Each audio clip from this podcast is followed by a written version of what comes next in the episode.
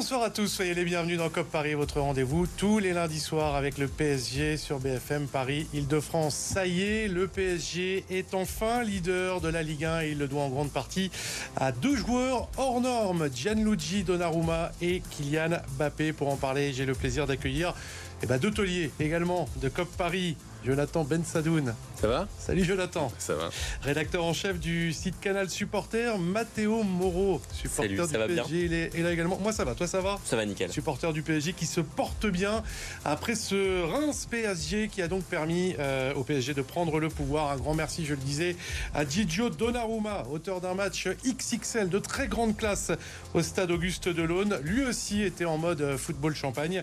Kylian Mbappé a claqué un triplé à Reims mais peut mieux faire. Selon Luis Enrique, comprenez-vous les propos du coach espagnol C'est la question que l'on vous a posée sur le hashtag COP Paris. Et puis notre débat autour du numéro 9. Le chantier euh, reste ouvert. Ramos, euh, Colomwani, Kanginli ou Asensio. Quelle est la meilleure solution? Enfin, comme tous les lundis, les résultats de vos clubs franciliens foot et Omnisport COP Paris. C'est parti.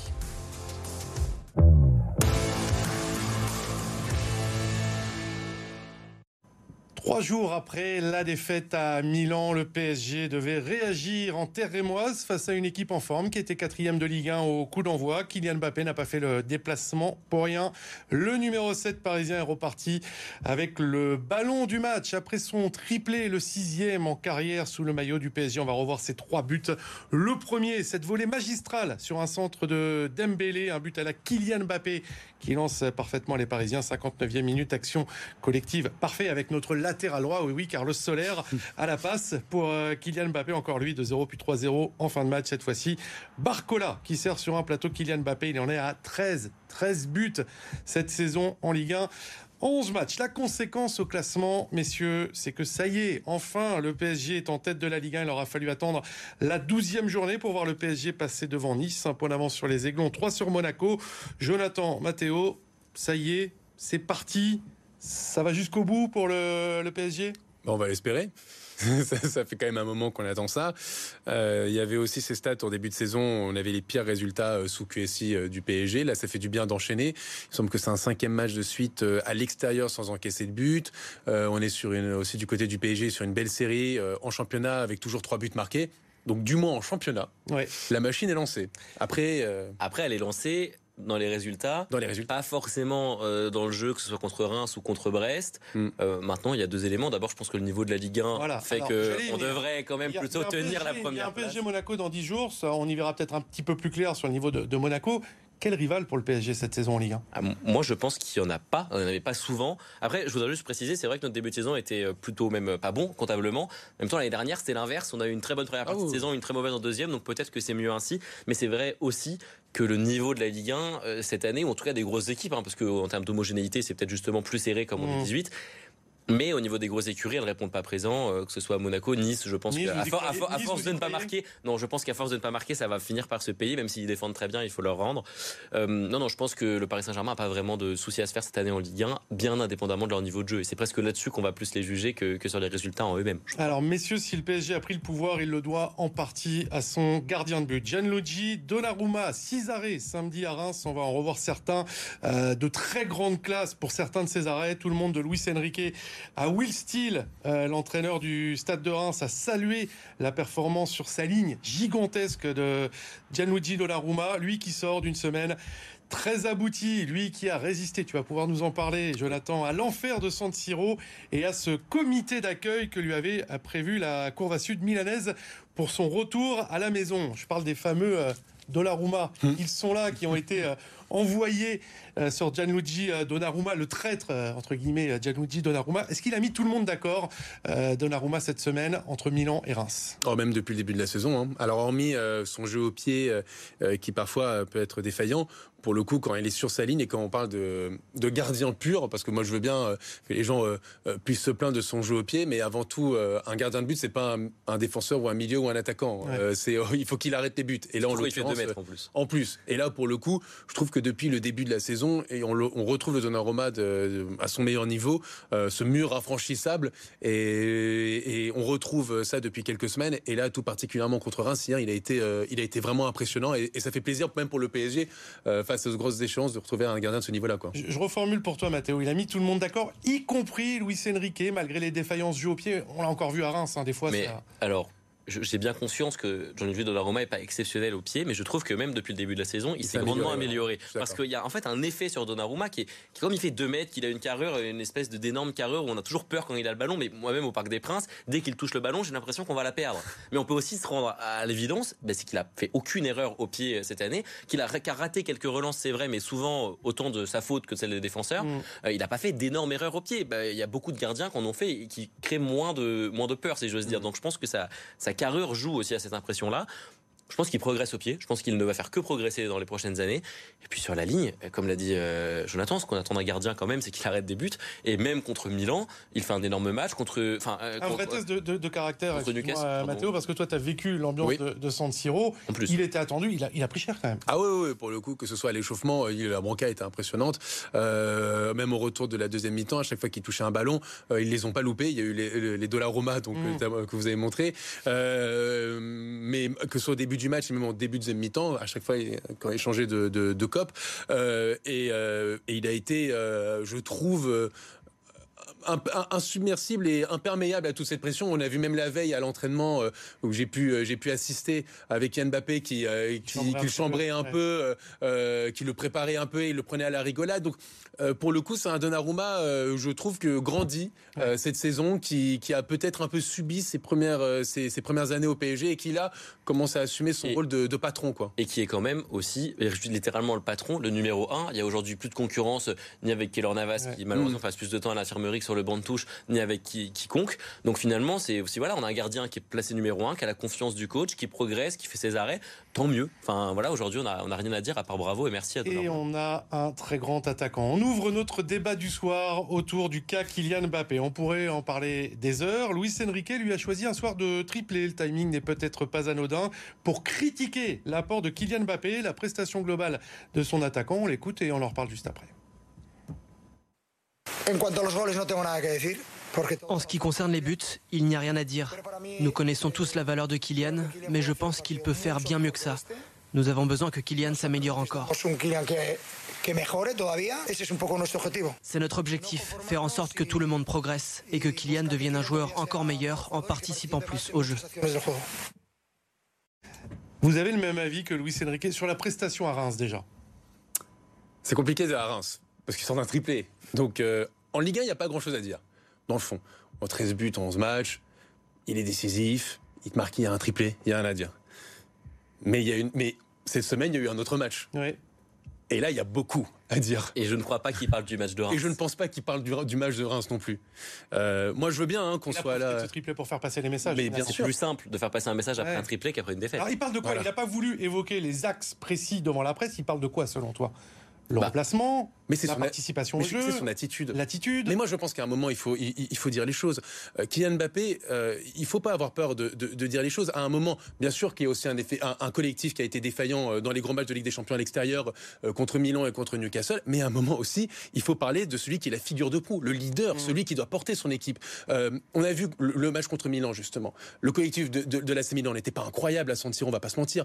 Mais mais on a vu un Léao extraordinaire. Loftus-Cheek. Loftus-Cheek, qui, était, qui était quand même tricard à Chelsea, qu'on on en passe, on le fait passer aujourd'hui pour un grand milieu de terrain. Non, je suis désolé encore une fois, on attendait de Bappé ce qu'a fait Léao. Sauf que Bappé, depuis le début de la saison Ligue des Champions, c'est décevant. C'est décevant. Et à un moment, le PSG est dans une situation euh, où il a certes son destin en main, mais qui a quand même deux défaites en deux matchs, deux défaites quand même retentissantes en Ligue des Champions, et il n'a pas été exemple de tour proche, il n'a pas été un exemple pour ses coéquipiers, et je trouve qu'il a été décevant dans, et dans, le, dans ce qu'il a pu proposer et dans l'attitude. Est-ce que je pense que c'est ce qu'a voulu dire aussi Luis Enrique, et il a raison. Alors, je, pense, en effet, je serais peut-être un tout petit peu plus plus loft, plus soft, pardon, mais pas tant. Euh, je pense que oui, c'est ce qu'a voulu faire passer Luis Enrique. Je pense qu'il y a évidemment la question défensive. Et je crois que c'est ça qui l'a le plus chiffonné contre Milan. Mm. C'est que Kylian Mbappé doit pouvoir être un bon joueur, y compris quand il ne marque pas. Et c'est pas ce qui s'est passé contre Milan ni contre Newcastle. Et, c'est pas normal. Voilà, Mais même contre Dortmund au et même contre euh, Dortmund, il pas, il est pas génial. Même, dans les matchs en, Ligue des Champions à domicile, tout à fait. Euh, je pense que euh, ils se font pas encore aujourd'hui complètement dans le collectif que veut Luis Enrique, qui a quand même dès le début essayé de le mettre dans une position en lui disant tiens, tu vas être mhm. deuxième attaquant, tu auras ta liberté. Il y a Vitinha ou, quelqu'un qui défendra pour toi sur le côté gauche. Et au final, il a quand même l'impression y a Mbappé se font pas pleinement dans ce collectif-là. Donc ça doit le frustrer. Après, ça reste un joueur exceptionnel. Il sait aussi que c'est son facteur X, mais euh, il y a un moment où Kylian Mbappé doit permettre à, à, ce collectif de briller. Et pardon, parce que comparaison ne vaut pas raison, et je ne dis pas là que voilà, je, mais contre Marseille, la sortie de Kylian Mbappé. mais attention, parce que je ne dis pas, il faut pas, faut pas croire. Et je pense qu'on est, on est aussi en droit d'en demander un, peu, plus, de Kylian Mbappé, quelqu'un qu'on se considère comme beaucoup considèrent comme le meilleur joueur du monde, ou en tout cas dans le top 5 des meilleurs joueurs du monde. Il est normal d'en demander plus que simplement des buts euh, à Kylian Mbappé. On lui demande d'être dans les attitude, le fond du message de, de Luis Enrique. J'aimerais qu'on parle de la forme et qu'on écoute, euh, si euh, Jordan peut nous l'envoyer, Didier Deschamps, qui a parlé aujourd'hui de la gestion de Kylian Mbappé par Luis Enrique. Écoutez. La patate chaude. je dis pas que euh, Luis Enrique, c'est pas bien ce qu'il a fait. Je peux le faire différemment. D'autres peuvent le faire différemment. Un attaquant, avant tout, euh, ce qu'on lui demande, c'est d'être décisif à travers les buts, les passes, euh, voilà. Et, et s'il y en a un qui est très performant là-dessus, c'est quand même Kylian, quoi. La patate chaude. Euh, plus sérieusement, euh, je connais un peu la réponse, mais ça vous plaît la gestion de, de Luis Enrique, de Kylian Mbappé par Luis Enrique? Bien sûr. Il a raison. Et il a raison à un moment. Enfin, je, il, on peut pas tout accepter. Et c'est ce qu'on a critiqué à longueur d'année avec les entraîneurs en disant euh, on sent qu'il n'y a pas, ils, se sentent inférieurs aux joueurs, euh, ils osent pas dire les choses, ils osent pas les mettre sur le banc. Et ben Luis Enrique dit les choses. Et quand Kylian Mbappé, tout Kylian Mbappé il est, et ben il est pas exemple de tour proche, il n'est pas le leader qui doit être parce qu'il est vice-capitaine du Paris Saint-Germain et que lorsqu'on l'attend dans un gros match, parce que contre Reims, alors c'est pas pour minimiser les choses, mais pour gagner la Ligue 1, pour gagner contre Reims, je suis désolé, on n'a pas besoin de Kylian Mbappé. On peut prendre un autre bon attaquant, on l'a vu ces dix dernières années, on peut le faire. En revanche, si on paye, si Paris Saint-Germain paye autant Kylian Mbappé, si, on, si Paris lui donne autant de responsabilités et une place aussi importante, c'est pour les matchs contre Milan, c'est pour les matchs contre Dortmund, c'est pour les matchs contre Newcastle. Et s'il n'est pas au rendez-vous, eh ben c'est normal de le juger principalement là-dessus. La méthode de Luis Enrique, euh, c'est la preuve aussi que l'entraîneur a enfin les mains libres ou plus de liberté oui, mais alors euh, pour moi sa réaction elle est très bonne. Je partage complètement ce que vient de mm. dire Jonathan et je vais même aller plus loin. Je trouve que le timing est excellent. On a des espèces de, de néo demeurés qui nous expliquent que non, ils ont, ils ont pas compris. Euh, Luis Enrique, pourquoi est-ce qu'il dit ça après un triplé? Mais enfin, ah, c'est plus simple de le faire là qu'après Non mais bien évidemment. non mais pardon, les mots sont forts, mais je suis désolé. Il y a vraiment des journalistes, parfois ou pas que d'ailleurs. Hein, je parle même du grand public de manière générale, qui euh, a, l'impression avec Luis Enrique de découvrir une sorte de machine qui ne vivrait que pour piquer les journalistes. Mm. J'entendais un journaliste expliquer ah mais il a dit ça parce qu'en fait il veut aller à contre-courant des non non, il a dit ça parce que, en effet, c'est beaucoup plus simple de piquer un joueur après un triplé que de lui dire après la défaite contre Milan euh, Kylian Mbappé est responsable de notre défaite, c'est pas un bon leader. là, tu le perds. là, tu le perds. là, tu lui dis. Au micro du diffuseur, on a l'impression que c'est une blague, mais après, il le répète chez le deuxième diffuseur et en conférence de presse. alors, en plus, selon, en tout cas, pour, pour avoir euh, en, parlé en interne avec le, au PSG, pour le coup, euh, pour eux, au début, ils ont commencé. ce qu'ils disaient, c'est c'est une pique. C'est un peu sous le ton de l'humour, voilà. Et après, ils ont un peu évolué leur discours en disant que euh, c'est évidemment que, il est très satisfait de ce qui se passe, mais c'est aussi pour lui dire de continuer, de qu'il doit encore s'améliorer. Vous avez vu un euh, commentaire de qui m'appelle qui est pas avare en, en, message indirect sur les réseaux sociaux, sans plaindre. Vous avez entendu ne serait-ce qu'un écho parce qu'il en a, il en a. non mais comme ça. il, a dit en fin de match. Il a dit en fin de match. On va faire le résultat du sondage. Je suis désolé, on doit partir en pub. On vous a demandé sur le hashtag COP Paris si vous compreniez justement cette sortie de, de Luis Enrique, Mbappé triplé, mais peut mieux faire. Et eh ben l'a rarement vu un tel consensus euh, dans le sondage. Un immense oui à plus de 90, 91%. Voilà, vous êtes très majoritairement de l'avis de Luis Enrique. Petite coupure pub, les amis. On se retrouve dans quelques instants pour la suite de COP Paris. On va encore parler de Kylian Mbappé, euh, mais du poste de numéro 9 également. À tout de suite.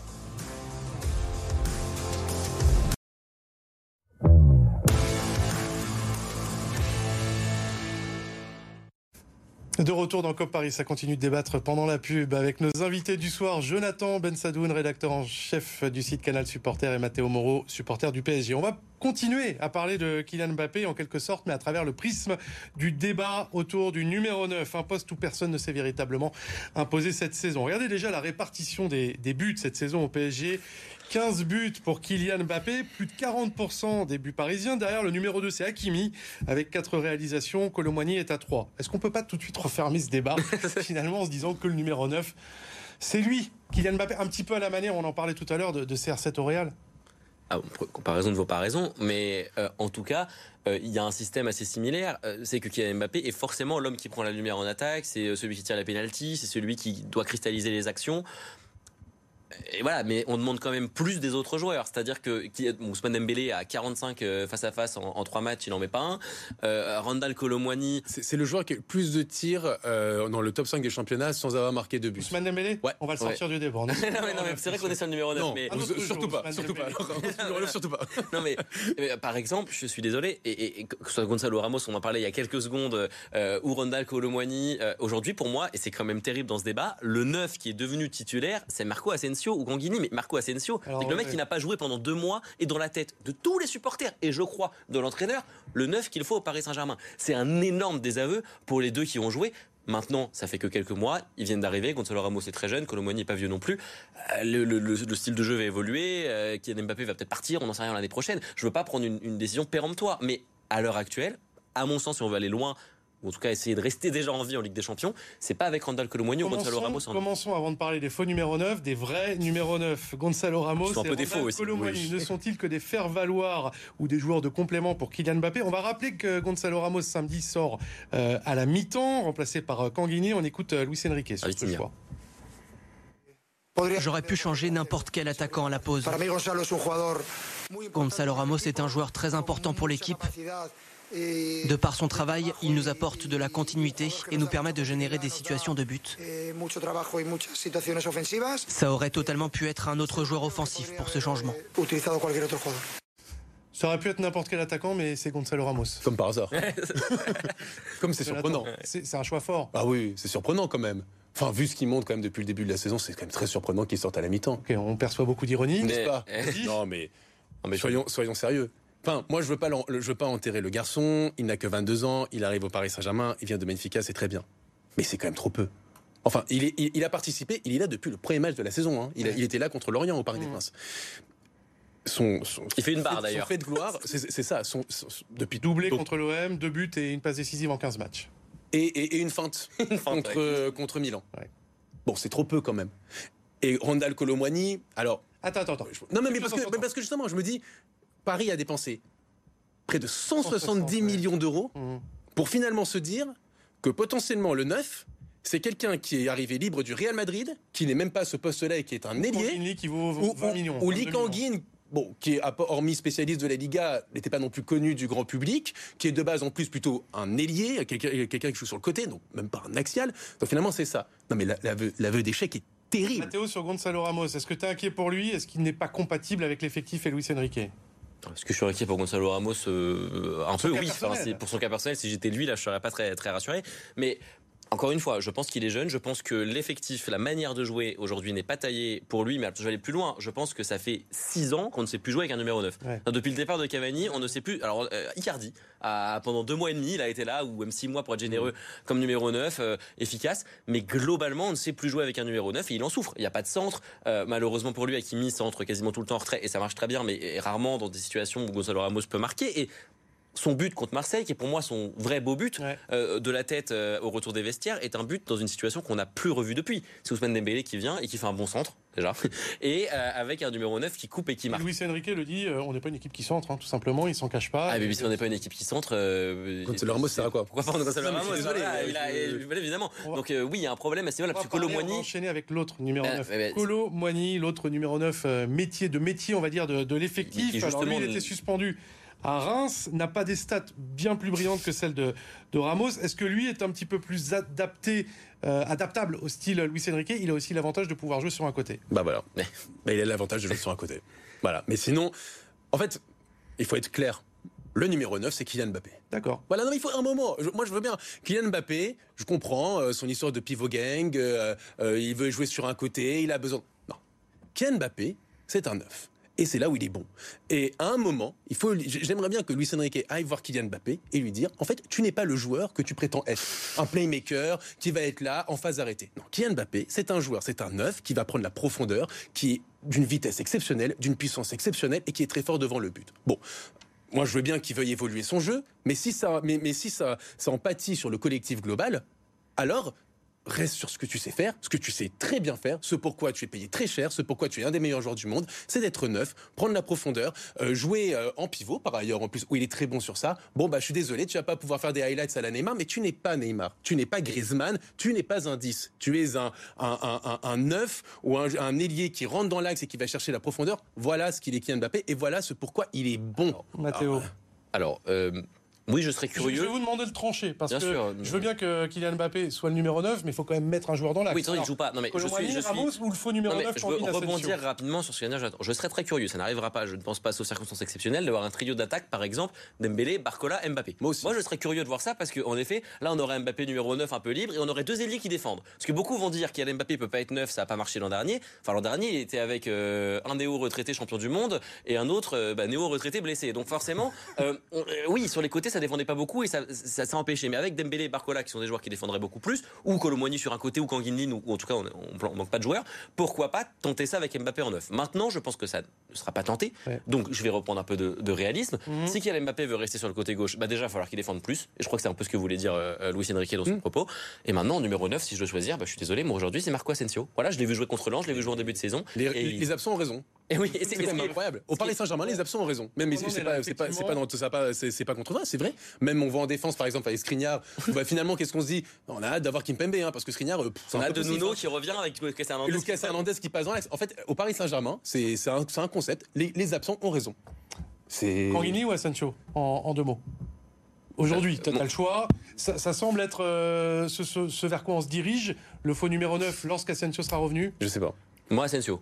Parce que je pense que pour une raison très simple, je pense que Kanguini peut jouer beaucoup vu, plus, peut rentrer, peut, peut jouer au, milieu, peut jouer. Pour moi, Kanguini est très très bon pour l'instant en, en, super sub ou même en titulaire de rotation. Mais en, faux 9-9, je trouve que Asensio, euh, même si les deux se ressemblent un peu, en tout cas, ça va changer beaucoup de choses. Il sait jouer de haut but. Et les deux, pour les deux. Parce que que ce soit Dortmund, Newcastle ou tous les matchs que vous voulez, c'est absolument terrible comment, dès que la balle arrivait dans les pieds de Gonzalo Ramos ou de Colomboigny, la balle était perdue. Donc là, au moins, avec Asensio et Kanginli, on obtiendra des coups francs. Et puis, t'es un, expert, un joueur d'expérience qui a connu le Real Madrid. Donc, euh, donc voilà. Mais, je tiens à dire quand même que si je suis autant critique sur Mbappé, c'est parce que j'ai beaucoup d'attentes sur lui. Donc c'est à la hauteur de mes attentes. Si on se satisfaisait seulement ça, Luis Enrique, il se prendrait pas non plus en conférence de presse. et Mbappé est d'accord avec ses critiques, parce qu'on l'a pas dit, tu nous as coupé tout à l'heure. Euh, mais Kylian Mbappé je comprends le temps bien. Nous est compté. Je le comprends bien, mais. Je jouer l'image du jour. Je suis désolé, Mathéo, la petite image du jour. Elle nous arrive du château de Clairefontaine. C'est l'arrivée ah. de Warren Zahir Emery. Il n'est plus chez les espoirs, mais il est déjà chez les grands. Warren en équipe de France A, seulement 17 ans. On devrait le voir au moins quelques minutes euh, samedi euh, face à Gibraltar. En deux, en deux mots, là encore une fois, c'est la suite logique déjà chez Léa. Logique, mérité, prometteur. Trois mots. Merci. La, la fierté des nôtres. Deux, trois.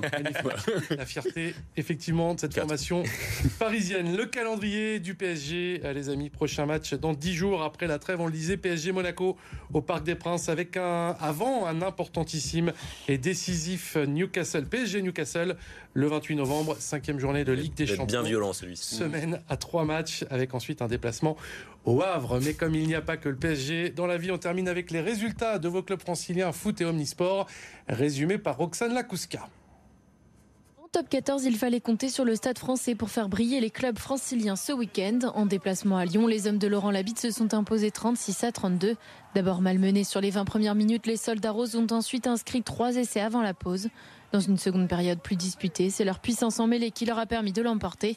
Le stade français est leader du championnat devant Pau. Le Racing se déplaçait lui en terre toulonnaise et le moins que l'on puisse dire c'est que les joueurs de Stuart Lancaster sont passés totalement à côté de leur première période en encaissant trois essais avant la pause. Menés 23 à 7, les franciliens ont montré un tout autre visage en seconde période en inscrivant à leur tour trois essais coup sur coup. Mais trop tard pour rattraper l'avance des Toulonnais. Score final 31-26, les ciels et blancs pointent néanmoins à la troisième place du classement. Le Paris Basket s'est de son côté imposé à Cholet hier soir grâce notamment aux 19 points inscrits par l'Américain Colin Malcolm. Menés à la mi-temps, les Parisiens ont bien réagi lors des troisième et quatrième cartons. Ils signent ainsi leur huitième victoire d'affilée, toutes compétitions confondues, et restent les Dauphins de Monaco en bête click élite. En football, les filles du PSG poursuivent-elles leur bon début de saison? Victoire 5 buts à 2 hier sur la pelouse de Dijon. Grace Gayora a ouvert le score dès la 12e minute de jeu avant de voir Tabitha Chawinga inscrire un doublé. Dijon va totalement relancer la rencontre en l'espace de 5 minutes, mais Tabitha Chawinga vient s'offrir un triplé avant qu'Amélie Vangsgaard ne vienne marquer le cinquième but parisien. Une victoire qui permet au PSG de remonter à la quatrième place du championnat, avec toujours deux matchs en plus à disputer. Et avant de se quitter, on a un petit message, messieurs, de félicitations pour quelqu'un que vous connaissez. Il y a Grandjean, ancien Ah. présentateur émérite de COP Paris, qui vient d'avoir une petite fille. Bienvenue Oh. à Isée et félicitations aux heureux parents, à toi Ilia et à la maman. Merci messieurs, on se retrouve très vite. Merci Jonathan Ben Sadoun, Merci. merci à Matteo Moreau Bientôt. et merci à Jordan Le Sueur qui était ce soir euh, à l'édition. Très bonne semaine à tous. On se retrouve lundi prochain dans COP Paris.